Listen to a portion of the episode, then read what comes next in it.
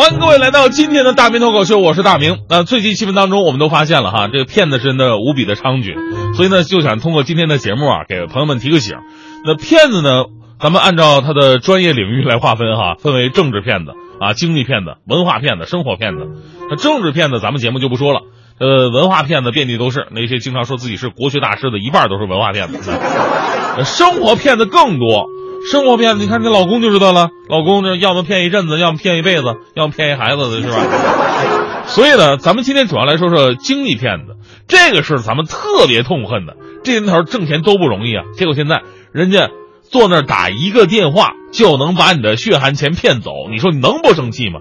而且这年头骗子的骗术是不断的升级，再加上某些部门呢对公众的隐私不说不保护吧，而且还私自泄露。让骗子做到了精准诈骗，就算你再聪明，你也难逃忽悠。呃，以我个人的体会来讲，这么多年我之所以从来没上过当的秘诀啊，其实只有三条：第一，警惕性高；第二，不贪小便宜；第三，卡里是真没钱。啊，开个玩笑啊，我这种身份的人，卡里说没钱那是扯淡哈，我连卡都没有。其实，其实就算你真的是一个穷人，现在这骗子照样能把你的钱钱骗得进吗？这两天最让气愤的就是山东女孩被骗子诈骗之后不幸身亡的这个消息。一名即将踏入大学的山东女孩，家庭贫困，结果呢，她遭遇关于助学金的诈骗电话。而事实是呢，他们也确实跟学校相关部门沟通过助学金的事儿。所以呢，你再聪明，你也会陷入这个骗局。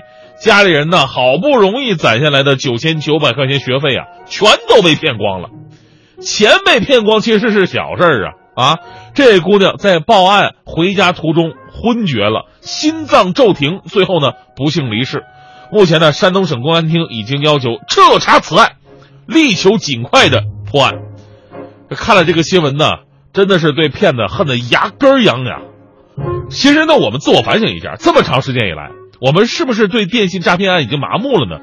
说起这个事儿，很多朋友都变成笑谈了，但是我们可以麻木。政府和警察，您不能麻木啊！如果不是因为这次案件闹出了人命，还会因此而引起重视吗？除了抓到骗子要严惩之外，请问这种个人信息的大面积、高精度的泄露，是谁给骗子送上了最佳助攻？而且接到这样的电话，同学不是少数啊！昨天媒体还报道，这个又有一名女孩，也是山东的，被电话诈骗了七千多块钱的学费。这次骗子花招呢是洗钱，刚才咱们大明的新闻联播也收到了另一个新的新闻。二十三号凌晨，也是山东梨树县的大二学生宋振宁，在遭遇电话诈骗之后啊，心脏骤停，不幸离世。你说说，还都是在山东发生的这些问题？请问呢，是谁出卖了这些考生的信息？又有多少受害者已经成为骗子的潜在猎物？相关教育部门和学校到底有没有责任？这年头信息泄露真的是太容易了。你看啊，你买房子信息被泄露，买车信息被泄露，上学信息被泄露，招聘信息被泄露，上网搜索信息被泄露，就连现在你在婚恋网站你登个记想找个对象，都能有电话打过来问你有好姑娘需要给你介绍一下吗？这所谓的大数据时代，竟然了变成大骚扰的时代，请问？当买卖个人信息成为尽人皆知的地下交易，那么“法不责众”这个词儿就是一个巨大的讽刺。什么是“法不责众”啊？法律呢不会惩罚一一片一一一波一个巨大的群体，但是你不能因为这已经成为一个现象而不去追责和制裁。如果真的是法不责众，那么大家伙都就犯法了，是吧？就跟这个中国式闯红灯一样，那大家伙都走的话，那我就不罚谁了吧？那不就变成社会现象了吗？最后说一句，没错哈，一般人呢接到电信诈呃电信诈骗电话吧，都能分辨得出来。有有好事的呢，还能跟这个骗子调两句啊。你谁呀？骗子那边说了，我是你领导，难道你听不出来吗？是吧？一听就知道是骗子，然后逗他。哎呦，领导啊，您不是昨天刚被中纪委带走了吗？对了，您那癌症晚期好点了吧？是一般人咱是不会上当的，但您要知道。真正容易上当受骗的呢，正是一些信息闭塞、对当今社会认知不足的弱势群体。而且一旦这个群体被骗的话，他们的生活无疑是更加的雪上加霜。所以呢，这种电信诈骗其实跟谋财害命又有什么区别呢？希望政府跟警察叔叔啊，真正的重视起来，不要再姑息这帮混蛋了。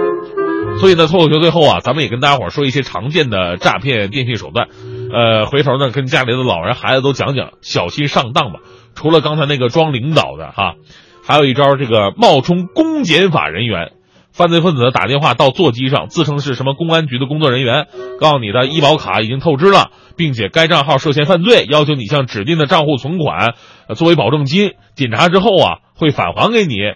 结果呢，等你把钱给人家转过去之后啊，人家已经是策马奔腾，共享人世繁华了，你知道吗？第二招，冒充亲友电话，咱们刚才也说了哈。现在这个骗子都有那个修改号码软件，拿着人家的这个号码给你打过来，你根本就分辨不出来，是吧？犯罪分子呢，就是以你家人朋友的口气和身份编造那些什么什么没有生活费啊、出车祸啦、哎呦被抓了、急需用钱这些理由啊，让你给他汇款。这个反正我从来不信，因为我个人我的人品呢，大家伙都知道，他们也不会找我借钱的。第三招呢，办理退税电信诈骗。犯罪分子呢，冒充税务工作人员打电话啊，说你所买卖的房屋啊，可以享受退税的优惠，并要求你去就近的银行提款机操作实施诈骗。这个你要明白一点了，提款机啊，就是个提款和转账用的，它不可能完成任何的公务上的一些需求。按照咱们现在啊，中国某些职能部门的办事效率。什么事儿不到窗口去排队，找个提款机就能解决？你能相信吗？你要是办个房屋手续，你你提前预约了，你都在在窗口排一个下午，你信吗？第四招是网上订购机票的诈骗，这也是最近骗子用的比较烂俗的一种招数了，还真的有很多白领纷纷上当的。这个犯罪分子呢，首先制作一个低价预订机票的网页。网页跟现在比较热门的一些正规购购买机票的网站呢，很相很相似。你在网上支付的时候呢，呃，嫌疑人就说了：“哟，这个我们这网络有故障啊，有故障。这样吧，你到通过另外一个渠道转给我们吧。按照他的提示进行操作，汇款之后啊，你机票没收着，钱没了。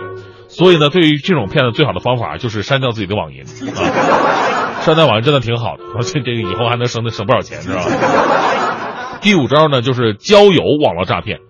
这个犯罪分子呢，通过交友平台寻寻找这个作案目标，一旦与你确立所谓的恋爱关系，就编造各种借口让你代他付款，并承诺尽快还钱。等你转款之后呢，你就再也找不到你的梦中情人了。所以啊，在这个时候要奉劝各位，要树立正确的恋爱观。什么是正确的恋爱观呢？那就是看得见、亲得着，是吧？最后呢，大明啊，再温馨提示各位吧：提高警惕，加强自我防范，绝不轻信短信、微信发来的网址和汇款的任何信息。说实话，我对这些骗子真的是看的太多了，因为我我我我想了一下，我每天都是生活在骗子堆里边。一打开我的微信朋友圈，你看了吧？打开朋友圈，我就好像误入了高富帅、白富美的私人会所。满眼都是天天念经的商务精英，顿悟人生的上流人士，说的话都是一群我不认识的人。那些照片不是美女就是帅哥，角度找的不能再角度，美图不能再美图。瞬间，我有一种配不上人跟人家做朋友的感觉。所以到现在我才明白，哪儿骗子最多呀？朋友圈的骗子才是最多的。